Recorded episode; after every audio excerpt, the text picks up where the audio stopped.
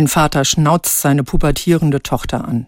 Du immer mit deinen Entrüstungszuständen, komm mal wieder runter.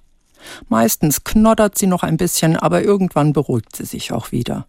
Und genau das ist der Prozess, den dieses Wort entrüsten meint. Sich die Rüstung ausziehen, zeigen, wie es in einem aussieht, Dampf ablassen und dann auch wieder runterkommen. Das ist Entrüstung im übertragenen Sinn.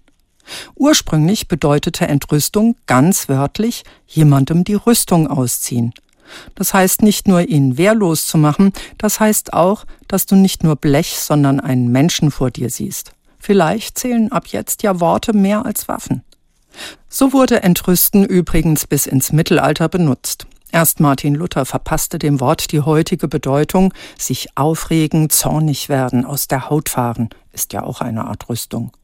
Das Gefühl des Zorns war Luther nicht fremd, er hat sich pausenlos über irgendetwas entrüstet. Bei ihm hat Entrüstung rein gar nichts mehr mit raus aus der Rüstung zu tun. Sich entrüsten ist ab jetzt sich aufregen und sich empören. Eigentlich schade um das Wort. Jemanden die Rüstung auszuziehen, ist doch ein zu schönes Bild.